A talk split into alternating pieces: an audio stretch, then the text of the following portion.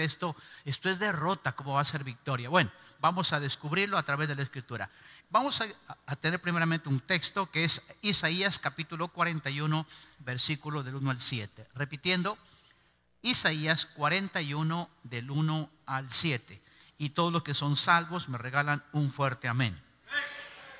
Solo hay unos cuantos salvos. Así dice Jehová a su ungido, a Ciro, al cual tomé yo por su mano derecha para sujetar naciones delante de él y desatar lomos de reyes para abrir delante de él puertas y las puertas no se cerrarán. Yo iré delante de ti y enderezaré los lugares torcidos, quebrantaré puertas de bronce y cerrojos de hierro haré pedazos. Y te daré los tesoros escondidos y los secretos muy guardados, para que sepas que yo soy Jehová, el Dios de Israel, que te pongo nombre. Por amor de mi siervo Jacob y de Israel, mi escogido, te llamé por tu nombre, te puse sobrenombre, aunque no me conociste. Yo soy Jehová, y ninguno más hay, no hay Dios fuera de mí.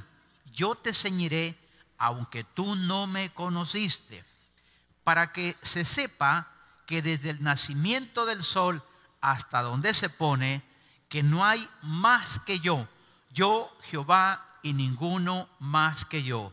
Mira el versículo 7 y póngale atención. Que formo la luz, creo las tinieblas, que hago la paz y creo la adversidad.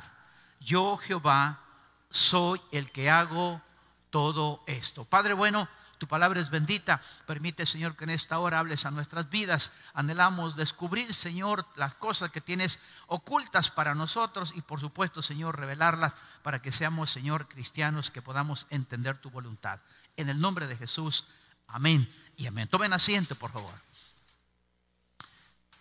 Es indiscutible que cuando hablamos de eh, victorias ocultas, uno le suena un poco extraño, porque normalmente está acostumbrado a ver en la vida solo derrotas. Por alguna razón, se han fijado que si a usted le dicen, eh, mire hermano, fíjese que me acabo de caer, ah, de verdad, ¿y cómo que está usted? Y, en otras palabras está diciendo, sí le creo. Fíjate, me acaban de asaltar en el bus de la ruta, tal. Le creo, hermana. Ahí siempre asaltan, es que hoy están asaltando por todas partes.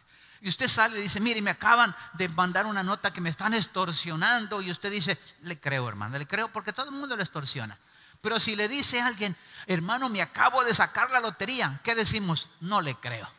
No le creo, ¿verdad que sí? Porque tenemos la tendencia a mirar normalmente todo lo adverso, todo lo negativo, como que fuera parte de nuestro estilo de vida, de ver solo lo adverso y nunca vemos las cualidades o características de las cosas buenas. Y eso, por supuesto, es una tendencia que todos tenemos. Pues bien, yo quiero hablarle del diseño de Dios donde está la victoria, fíjese bien, está la victoria, pero que parece derrota. En otras palabras, eh, quiero resaltar esto porque si, si usted leyó el pasaje, Dios está ocupando a un rey que era un impío, está ocupando a Ciro.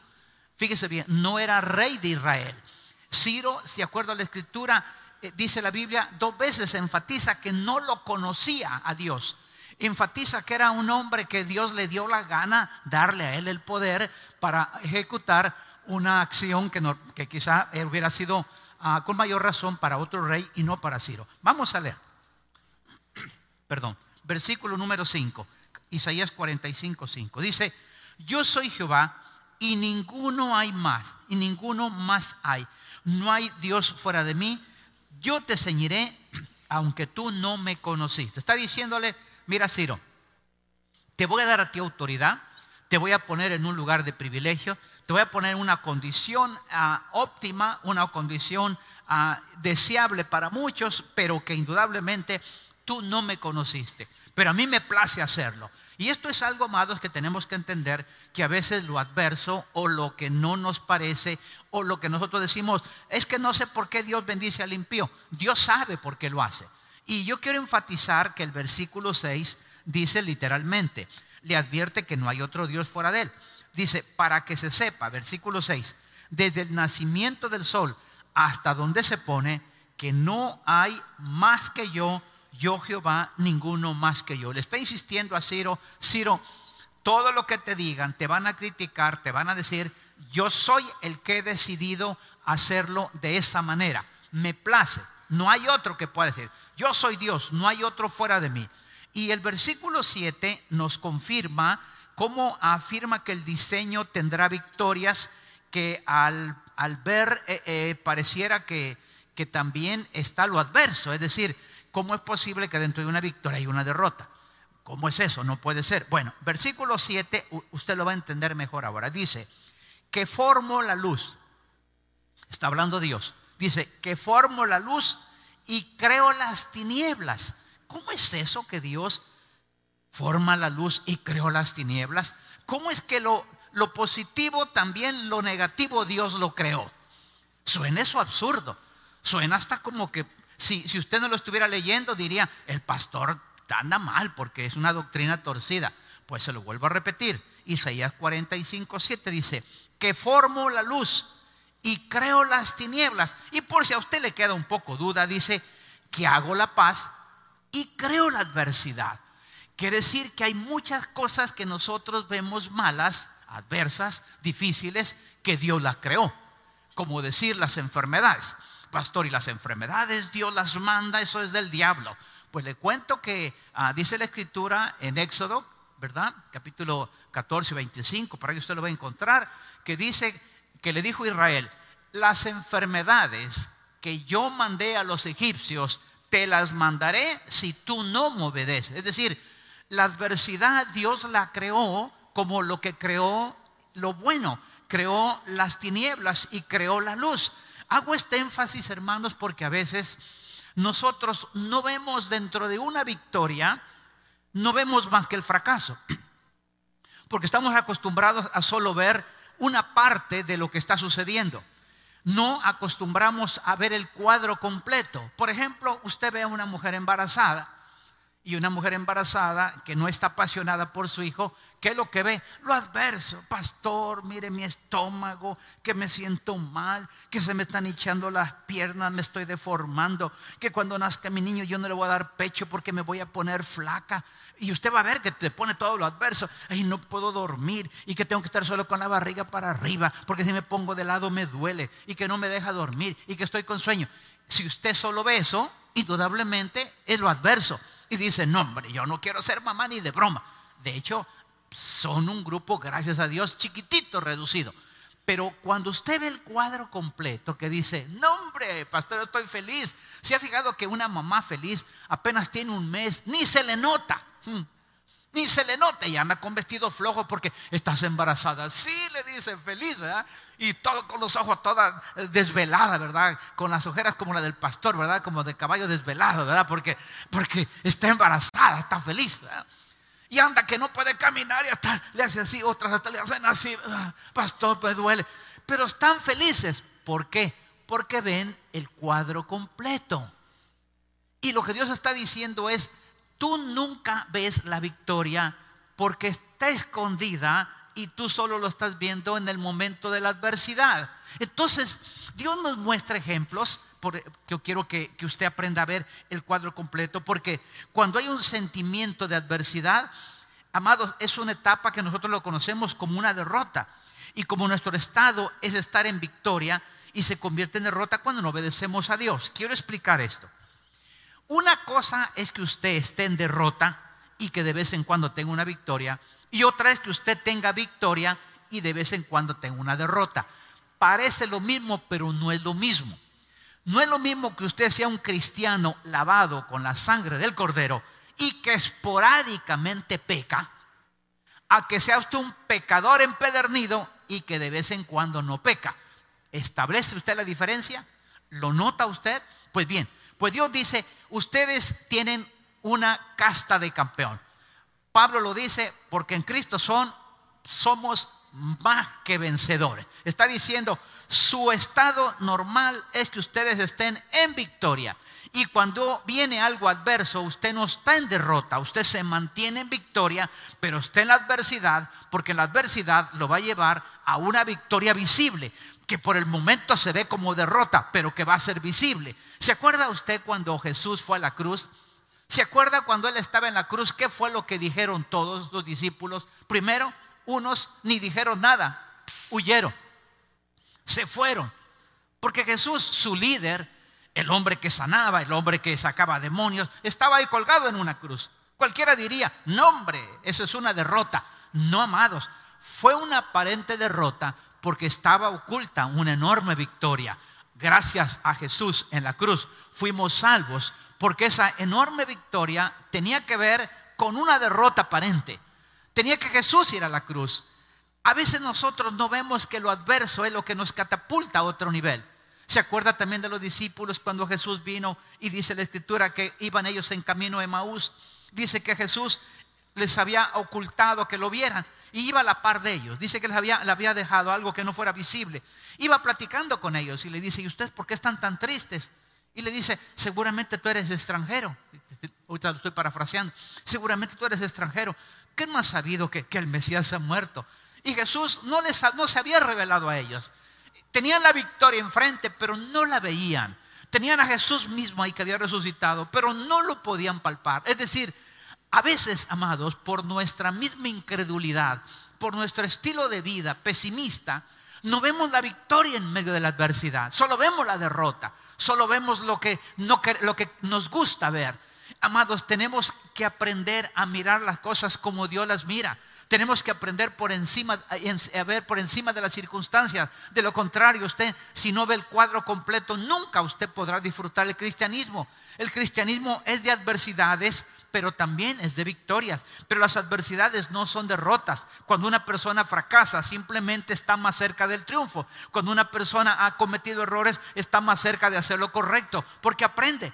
Yo recuerdo hace muchos años, cuando trabajaba en la compañía donde estuve durante más de 40 años, había un presidente de esta empresa, que me reservo el nombre, pues salió en internet, y este hombre había ah, cambiado la fórmula de este producto. Y en ese momento, cuando cambió la fórmula, se los voy a dar porque creo que algunos están pendientes, la famosa New Coke, que era la nueva Coca-Cola. Y pasó a eh, muchos años en que estaba la Coca original. La compañía perdió millones exactamente en seis meses. Y cuando a él no lo despidieron, la competencia le preguntó, ¿y por qué fue que no despidieron a este hombre? Había cometido un grave error de millones. Y le contestaron de la siguiente manera, le dijeron, no lo despedimos porque el error que cometió nos costó muy caro, pero ya no va a volver a cometer otro error. Si traemos uno nuevo, nos puede volver a cometer otro error. Este significa que es un capital nuestro, es decir, el error que cometió no va a cometerlo con nadie más, así es que es la persona que nos conviene. Amados, cuando nosotros tenemos errores en la vida, descubriremos que eh, es el pago de la adversidad, pero que está oculta la victoria, pero que la victoria vendrá, de seguro vendrá. Pueden decirme amén. ¿Qué dice la escritura respecto a eso? Así de la misma manera que Isaías 45, 7 dice que formó la luz y creó las tinieblas y que hace la paz y que crea la adversidad, le está diciendo Dios, yo permito todo. De la misma manera, Eclesiastés capítulo 7, versículo 14, lo confirma. Y nótese por favor que esta es una interrogante que yo le haría a usted.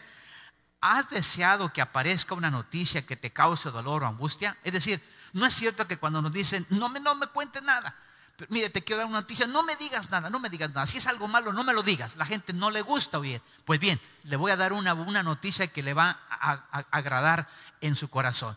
Ese, e, Eclesiastés capítulo 7, versículo 14 dice, en el día del bien, goza del bien. Es decir, este es un día bueno, disfrútalo. Y en el día de la adversidad, considera. Es decir, que la adversidad de que llega, llega. No, pastor, no, no, no diga eso. De que llega, llega. Repito, en el día del bien, goza del bien. Y en el día de la adversidad, considera.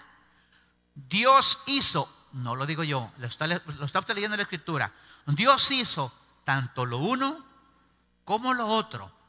¿Para qué lo hizo? A fin de que el hombre nada halle después de él. Está diciendo Eclesiastés, el predicador, Dios hizo el bien y Dios hizo la adversidad. ¿Para qué? para que en una victoria que está oculta, sepas que ahí está. Y que al ver tú el cuadro completo, entonces tú puedes observar y tú puedes decir, si Dios está conmigo, nadie está contra mí. En otras palabras, lo que está deseando Dios es que entendamos que el diseño de Dios está definido para que la victoria que está oculta no significa que no sea victoria. Está la victoria en una aparente derrota. Número uno, ¿qué hacer cuando hay una noticia de aparente derrota enviada por Dios? Repito, ¿qué hacer cuando hay una noticia de aparente derrota enviada por Dios? En primer lugar, el, diseño de Dios es recordar que Él tiene control. Y esto es importante. No es lo mismo que tú veas a un Dios apagafuegos que veas a un Dios que tiene el control y el que apaga los fuegos es el diablo. Ojo. Hay gente que ahora mismo aquí en la iglesia está que piensa que, ay, si Dios, Diosito, cuídame, ayúdame, bendíceme. Si es que lo cuida y Él lo bendice todos los días. Es que yo salgo y siempre oro para que el Señor me cuide. Es que aunque no ores, Dios te va a cuidar siempre. Pastor, ¿es herejía? No. Lo que le estoy diciendo es que Dios no cambia. Si Dios decidió amarnos, nos va a amar siempre. Pastor, y si yo peco, Dios me ama menos. Dios no te ama menos. O sea que puedo pecar. Si pecas, entonces te va a venir lo adverso, te van a venir consecuencias, te va a venir castigo seguramente, te va a haber reprensión, te va a venir azotes, por supuesto. Pero los azotes es parte del amor de Dios. La disciplina y el amor no pueden ir separados. Dios no nos ama menos ni nos ama más, nos ama igual, permanentemente. ¿Qué dice? Juan 3:16, porque de tal manera, ¿a quién amó? al mundo. ¿Y quién es el mundo? Paganos, perversos, borrachos, de todo. Esto quiere decir que el amor de Dios no cambia. Él es inmutable. todo lo que está diciendo, una vez más, repito, que en el diseño de Dios es recordar que Él tiene el control. En Jeremías capítulo 29, versículo 5, hay un ejemplo de cómo Dios lo maneja y dice así, edifiquen casas, edificad casas, habitadlas, plantad huertos, comed el fruto de ellos ¿Qué es lo que está haciendo Dios? Mire, las aparentes derrotas no queremos que venga nunca a veces lo que no podemos controlar. Repito este concepto. Las aparentes derrotas no queremos que vengan nunca, a veces porque no las podemos controlar. Pero el hecho de que no las controlemos nosotros no significa que Dios no las controla. No es que usted sale y está desprotegido. Y entonces, ay, pastor, yo quiero que Dios me cuide porque si no me sale el diablo. Él ha dicho que el ángel de Jehová acampa, entonces ya quédese con eso de que Dios lo está cuidando. Es un hecho. Que ore, ore las veces que quiera, pero no, no entienda que, usted no está en derrota, usted está en victoria. Entienda que usted no está solo, Dios está con nosotros. Puede decirme amén. Ahora, a esto hay que agregarle una situación desagradable, inquietante, que hay que ajustarse y continuar hay que seguir adelante.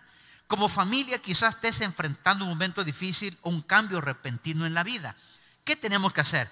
Orar diligentemente, seguir adelante, no rendirnos a causa del temor y de la incertidumbre. Vemos nosotros cómo en este pasaje eh, Jeremías les estaba diciendo al pueblo, miren, van a tener ustedes una victoria oculta, ¿sí? Van a estar ustedes 70 años cautivos. 70 años cautivos. ¿Y cómo puede ser eso una victoria? Sí, van a tener 70 años. Pero ¿y 70 años y cómo vamos a hacer? Sí, pero Dios va a estar con ustedes. No, pues sí, pero, pero la adversidad no la queremos. Sí, pero es necesaria. ¿Pero por qué es necesaria? Porque si no ustedes no cambian. Eso le está diciendo Israel. Y, ¿sabe qué le dijo Dios? Los voy a tener cautivos 70 años. Pero miren, preparen sus casitas. Miren lo que les dice. Edifiquen sus casas. Pero en la adversidad, sí edifiquen sus casas y también habítenlas. De verdad, sí, hombre. Platen huertos, coman del fruto de ellos. Pero ¿cómo en esta angustia? Sí, porque yo estoy tratando con su corazón. Yo no los voy a dejar de... Fíjese que Dios no les dijo, no les voy a dar de comer. En Israel dice la Biblia que cuando estuvieron 400 años en el desierto les dijo, ¿sabe qué les dijo? Los hice estar a diente limpio. Y no creo que estaba diciéndole eh, todos los días les cepillé los dientes. No, que no comían. Vea que lo adverso, ahí estaba Dios. Entonces yo, quiero que usted note, por favor, que en las cosas adversas No está perdido todo. Lo que pasa es que usted no mira, no, usted no mira lo positivo que hay dentro de la adversidad. Y Dios les está diciendo, tan cierto que estaré con ustedes que edifiquen sus casas, habítenlas, planten huertos, coman del huerto de ellos. El diseño de Dios es que todo es, todo, mire, el diseño de Dios es que espera que Dios siempre tenga personas que puedan liderar de la manera correcta. Imagínense que yo aquí vengo ahorita y le digo, hermanos, qué situación más difícil.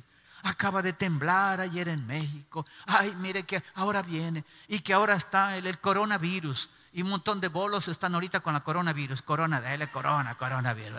Ahí están felices, coronavirus.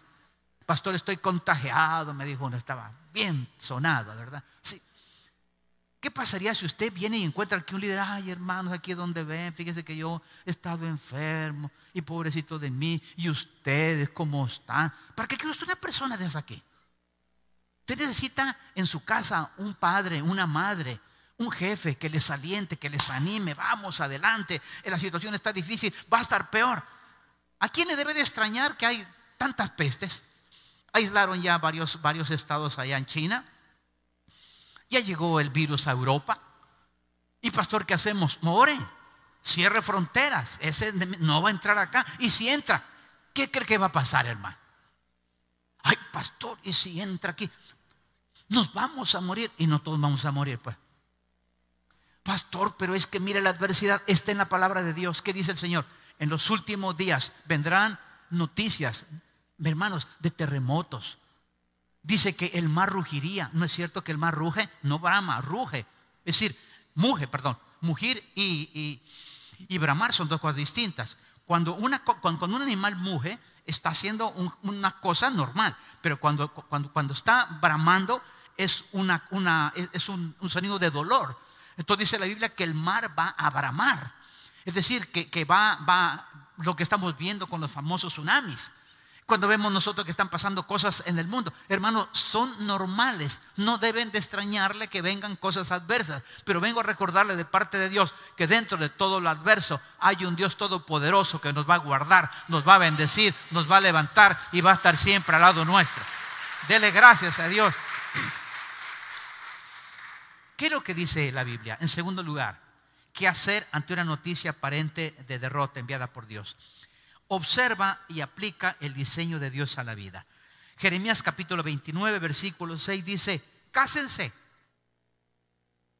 Los jóvenes no pierden el tiempo. Puede estar el coronavirus allá afuera y lo que fuera, pero los bichos andan en la jugada, ¿verdad? Casaos, engendrad hijos, hijas, dad mujeres a vuestros hijos, dad maridos a vuestras hijas, para que tengan hijos e hijas. Multiplicaos ahí y no disminuyáis. Es decir, está diciendo, no se preocupen. Pero en lo adverso, dele. De hecho, a algunos ni les preocupa. Sí, pastor, hace frío. Ayer me mandaban una imagen en Estados Unidos que está una nevada, pero terrible. Hielo, hielo, hielo. Y me manda otro hijo de Honduras, una playa haciendo un montón de calor. Tremendo. No podemos controlar los tiempos. Amados, no podemos nosotros tener el control, pero de una cosa sí podemos estar seguros, que si miramos de la manera correcta, podemos ver que dentro de cada derrota aparente, de cada derrota aparente, hay una victoria oculta. Hay algo que nos enseña la escritura y es que nos ofrece que quitará, fíjese bien, no les está diciendo a Israel que le va a quitar la cautividad. No le está diciendo que le va a quitar el castigo. Le está diciendo que dentro del castigo, que dentro de la adversidad, Dios va a estar con ellos. Es decir, que siempre hay una oportunidad de la misericordia de Dios. Quiere decir que dentro de las cosas que tengamos adversas, no se desanime, anímese. Amados, no hay cosa más preciosa que nosotros trabajar con lo que se llama resiliencia, que la escritura no lo menciona con ese nombre. Simplemente es la, la forma en que tú enfrentas la vida, en la forma que tú lo ves. No es lo mismo temperamento que carácter. El temperamento tiene que ver con algo, algo eh, digamos, biológico, personal, de que una persona nació con esos genes, que sale apático, que sale enojado, lo que usted conoce, ¿verdad? Como, como un carácter. Pero cuando eso es un temperamento. Pero una persona con carácter es aquella que sabe cómo enfrentar la situación de la vida. Es la famosa resiliencia. Es como usted, eh, cómo descubre, cómo enfocarse, cómo ver lo adverso como una oportunidad y no una calamidad.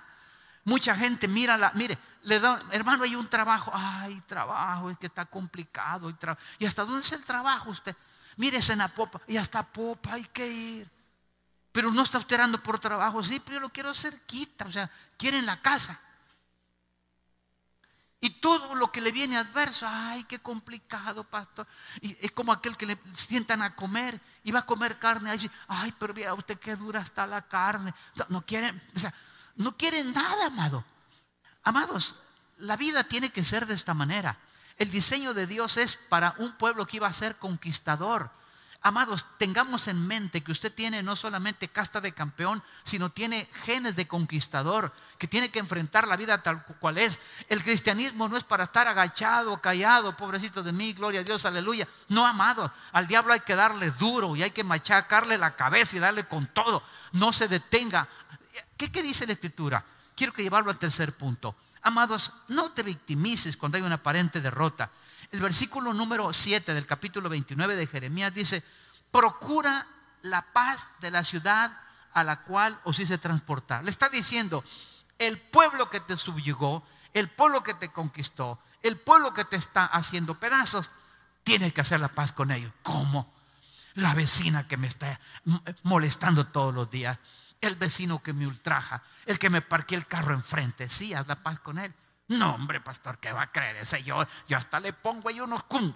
Allá por donde yo vivo en la casa hay una señora que se ha hecho dueño de la casa y pone unos volados así, macetas por un lado, macetas por otro. Solo le falta poner un par de perros ahí para que nadie le toque. Pues esa persona dice, haz la paz.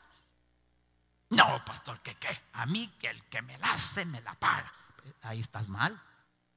Es que a mí si me hablan, yo hablo. ¿Ha oído usted eso por ahí? Sí. Dice Dios, no, se lo vuelvo a repetir. Mire, procura la paz de la ciudad a la cual los dio transportar. Es decir, iban cautivos. Y le dice que lleguen a hacer paz. Pastor, en la adversidad yo tengo que cantar. ¿sí? ¿Sabe usted que, mire, Israel era tan especial que cuando estaban trabajando, en su momento de descanso, sacaban sus arpas y se ponían a tocar alabar al Señor. ¿Sí? Y dice en la escritura que el enemigo le dijo varias veces, miren, hey, dejen de trabajar un poquito, saquen sus armas, pónganse a cantar porque nos gusta ver la alegría que ustedes tienen. Amado, qué precioso es saber que usted y yo estamos bajo el control y la mano de Dios. Qué, qué, qué agradable saber que el pase lo que pase, sí, como decía la canción, le pese a quien le pese, Dios te guardará, Dios te bendecirá, Dios estará protegiéndote. Y mire lo que le manda a decir todavía. Le dice, rogad por ella a Jehová. Lo que dice Mateo 4, lo que dice la escritura en Mateo capítulo 5, versículo 44. Ahí está una medicina que yo le doy, una pastillita cada cuatro horas. Mateo 5, 44. ¿Qué dice? Orad por los que os maldicen, bendecid a los que os persiguen, hacerles el bien. ¿Lo quiere leer conmigo? Bien. Pero yo os digo, amad, ¿a quién hay que amar, hermanos? Incluye a la suegra, ¿verdad? Bendecid. ¿Bendecid a quién? A los que os maldicen. ¿Qué más? Haced bien a los que aborrecen. Y orad.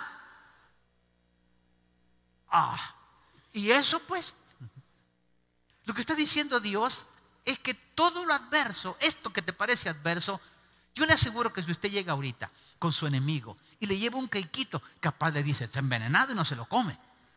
Pero eso no es problema suyo. El problema suyo es entender que lo que Dios decía es, tú vas a estar en el adverso, tú vas a tener un enemigo, pero ora por él. Tú vas a, pasar esto. y, note usted, por favor, y se lo vuelvo a repetir, procurar la paz de la ciudad a la cual os hice transportar. Rogad por ella Jehová, porque en su paz tendréis paz vosotros, vosotros tendréis paz. Está diciendo, todo lo adverso te va a servir, todo lo adverso va a ser de beneficio. No tienes trabajo, no tienes esto, vas a, aprender a cuidar. Mire, amado, yo tengo una cisterna que el Señor nos hizo por un error del, del albañil. En lugar de hacerla en las medidas que yo le di, que era como de 10 metros cúbicos, hermanos, la hizo como de 30 metros cúbicos. Es todo el garaje de mi casa. Grandísima y me alcanza para mes y medio de agua. Y claro, durante las épocas que no hay agua, yo ni cuenta me daba, hermana, y siempre había agua, siempre. Pero estos días que ya son varios meses que no hay agua, usted viera, allá ando cuidando los chorritos que no caiga acá, que no gote, que no... Allá anda todo, y mi esposa igual, ¿verdad? Todo. En lo adverso tenemos que valorizar las cosas. En lo adverso te vas a dar cuenta de lo que tú eres capaz. En la, en la, en la, en la victoria que tienes escondida, ten la confianza de que Dios tarde o temprano va a salir a la luz. Pronto vas a salir de ese problema. Vas a salir, estás, te estás haciendo más fuerte. Entre más dices, Señor, ya no aguanto, deja. Entre ya no aguantes, ya está fecha, la fecha próxima para que tú recibas esa bendición. Ya hay respuesta de Dios. Y, me gusta esto porque, amados, cuando nosotros oramos por los enemigos, por aquellos que, están eh, a veces contra nosotros mismos, el, apóstol Pablo a, a, Timoteo le dice en la primera carta, capítulo 2, en el versículo 1 y 2, le dice así, exhorto ante todo a que hagan rogativas, oraciones, peticiones y acciones de gracias por todos los hombres, por los reyes y por todos los que están en eminencia, para que vivamos quieta y reposadamente en toda piedad y honestidad. Amados, a veces nosotros, por nuestra preferencia política, odiamos a algunos gobernantes, no nos caen bien, y yo lo entiendo, pero amados, no es eso lo que Dios nos manda. Dios nos manda a que tenemos que orar por aquellos que nos tienen a veces en opresión. La Biblia dice que cuando el impío gobierna, el pueblo gime, porque no hay leyes que a veces estén a favor de la palabra de Dios, por el contrario, están en contra. Ahora usted ya no puede ni siquiera decir dirigir la mirada a sus niños. Están saliendo leyes ahora que si usted le pega a su hijo, a usted lo meten preso. En Estados Unidos eso era normal, pero ahora usted ya no puede tocar al niño. Ya la lepina dice que usted toca al niño y que le sale, que usted le pega con el cincho y le deja marcado, me lo enchuchan sus tres días ¿Qué le parece? Y pastor, ¿y quiere que ore por ellos? Sí, tiene que orar por ellos. Tal, vez el Señor poco a poco le va quitando esa idea y va cambiándola. Sí. Cada día vemos cosas que no nos agradan. Pero eso adverso, pastores que no hay trabajo y quedaron que haber trabajo y mira solo garabato, no, ore por ellos. Pero es que mire, pastor, en lugar de traernos cosas buenas de China, hoy, viene ya el, coronavirus en camino. Ore por ellos. Tenemos que entender que en todo lo adverso, Dios lo que está anhelando y buscando es que descubramos que hay algo que está oculto y que probablemente el hecho de que no lo veamos no quiere decir que no exista. En el diseño de Dios nos confirma que siempre está ahí en medio de la adversidad. Quiero que notemos, por favor, lo que estaba haciendo Ezequiel el profeta en el capítulo 48, versículo 35, dice, en derredor tendrá 18 mil cañas. El nombre de la ciudad desde aquel día será Jehová Sama. Quiero que noten dos cosas aquí. La primera, que el versículo que estamos leyendo es el último versículo de Ezequiel. Es el último versículo del libro de Ezequiel. ¿Por qué es importante esto? Porque digamos que este es el resumen de todo lo que Ezequiel estaba presentando. Ezequiel está presentando una figura en el que le está poniendo a la ciudad donde él habitaba la palabra Jehová Sama o Jehová Shama, que significa Dios está allí. Les estaba diciendo, toda esta cautividad, todos estos problemas, todas estas dificultades, yo estaré Jehová Shama yo estaré allí. Y nótese que es el último versículo, porque es importante entender todo lo que Dios hablaba en el libro de Ezequiel. Les estaba mostrando una victoria que ellos normalmente lo vieron como derrota. Esos 70 años de cautiverio era para ellos derrota, pero en realidad la derrota no era una derrota en sí, era un trato de Dios con sus vidas para llevarlos exactamente a Jehová Shama, a que Dios estaría ahí. Y nótese que entonces ¿Por qué razón lo hizo Dios de esta manera? Porque, amados, siempre nuestras lágrimas, siempre nuestro dolor nos va a hacer cambiar de manera de pensar, nos va a hacer más sensibles. Cuando usted está en dificultades, ¿qué es lo que hace? No es cierto que busca más la iglesia. Yo me doy cuenta rápido. Usted no necesita contarme su vida. Cuando yo veo que usted es de los primeros que entra a la iglesia, que viene a la reunión de oración, Pastor, ¿y por qué no hace otro culto en la semana? Está afligida el hermano, tiene problema, segurito. Pastor, ¿y por qué no hace otro culto? Porque fíjese que deberíamos de venir miércoles, porque está afligido, está abatido, ¿verdad? está ahorita, en, como dicen, está desesperado porque está en problemas. Entonces Ezequiel está diciendo al final, Jehová llama. ¿Cuál fue el problema? Nótese por favor en el capítulo 1 de Ezequiel, para que note usted qué es lo que estaba pasando. Capítulo 1, versículo 28 de Ezequiel. Dice, como aparece el arco iris que está en las nubes el día que llueve, le está dando un símil, le está dando a Ezequiel algo que es para que ustedes puedan notar. Repito, como aparece el arco iris que está en las nubes el día que llueve, es decir, esto es seguro que si llueve va a aparecer el arco iris. ¿Sabe que el arco iris es porque acaba de llover? ¿Sí? ¿Y qué le dice? Así era el parecer del resplandor alrededor. Está hablando de la santidad de Dios. Está hablando que el libro de Ezequiel, desde principio a fin, era hablar de la santidad. Ahí va a hablar, ahí va usted a encontrar sobre los seres vivientes que tenían eh, ruedas en, los pies en lugar de pies, tenían ruedas y esas ruedas tenían ojos. Ahí es donde ve, los seres vivientes, ahí ve la omnipresencia de Dios, la misma presencia, la santidad de Dios. Todo el libro de Ezequiel empieza con eso y dice, esta fue la visión de la semejanza de la gloria de Jehová. Le está diciendo, miren, desde el principio yo le presenté mi santidad. Desde el principio les dijo que ustedes iban a ser un pueblo especial. Desde el Éxodo les dijo, yo quiero un pueblo especial, un pueblo santo. Y la vamos a ver en la segunda carta de Pedro que dice, vosotros me seréis un reino de sacerdotes, de gente santa. Está hablando de la santidad. Y estamos viendo cómo Dios tuvo que meterlos en cautiverio 70 años, porque la santidad para, la cual Dios los había ah, tomado, la habían perdido se habían metido en otras cosas, habían estado como Sodoma. ¿Sabe usted que la derrota de Sodoma y Gomorra no fue relativamente el pecado? El pecado fue la consecuencia. Pero Sodoma y Gomorra se metió a que era un país muy próspero, muy bendecido. Entonces empezó a autogratificarse, ¿verdad? Empezó a, a, tener fiestón y después orgías y terminó a ser un pueblo depravado. ¿Por qué? Porque se olvidaron de la santidad de Dios. Y Dios tuvo que llevar a Israel a un cautiverio como tuvo que llevar a Sodoma a una destrucción. ¿Por qué razón? Porque, amados, todos los afanes de la vida nos hacen perder el propósito principal, que es la santidad de Dios. Es buscar un estilo de vida distinto, un estilo de vida que agrade a Dios. Nos envolvemos en diferentes cosas, entonces tiene que venir Dios y tiene que apretarnos. ¿Por qué cree que nos mandó al consolador, al Espíritu Santo? Porque el consolador es alguien que consuela. ¿Y cómo va a consolar a alguien si todo es alegría? Tiene que haber algo adverso.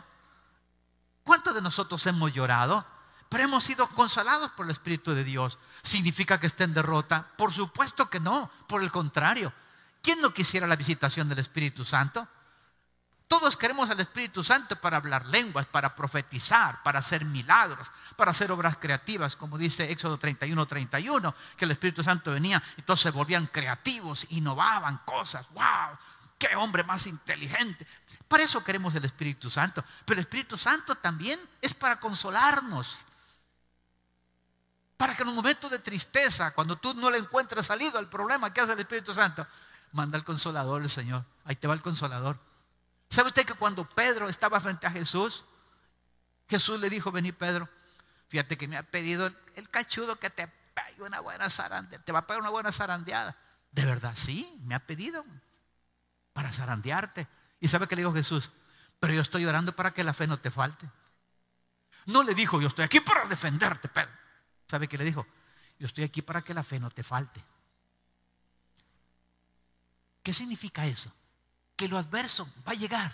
Pero lo importante es que sepas que dentro de lo adverso está una victoria oculta. Dios está contigo, Dios está conmigo y Dios nos sacará adelante, cueste lo que cueste. Levanta tu mano derecha y conmigo. Gracias Señor, porque has hablado a mi vida, porque sé que tú me guardarás, me bendecirás y estoy en victoria, porque tengo una aparente derrota. Una vez más, estoy en victoria, aunque tengo una aparente derrota en el nombre de Jesús. Padre bueno, tu palabra es bendita.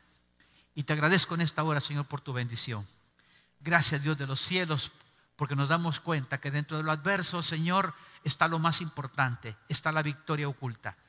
Y Dios de los cielos, sé que en cualquier momento nosotros nos podemos distraer, Señor. Y nos podemos distraer, Señor, con pesimismo en la vida. Podemos estar amargando nuestro cristianismo, Señor, por no entender lo que está pasando. Pero ahora, Dios de los cielos, cuando tú nos muestras que veamos el cuadro completo, que veamos por encima de la adversidad, que veamos por encima de las circunstancias. Señor, sé claramente que tú nos guardarás y nos bendecirás. Mientras todos oramos, yo quiero hacer dos llamados. ¿Habrá alguna persona que en esta hora nunca ha recibido a Jesús y quisiera hacerlo? ¿Quiere levantar su mano donde está? ¿Habrá una persona que nunca ha abierto su corazón a Jesús? Levante su mano, por favor. Ahí donde está. Creo que estamos en familia. Quiero hablarle hoy a la iglesia. ¿Estás pasando algo adverso? ¿Quieres que Dios te revele la victoria que está oculta? Acércate al altar. Dile, Señor, yo estoy pasando algo adverso. Ni siquiera lo entiendo. Ni siquiera sé.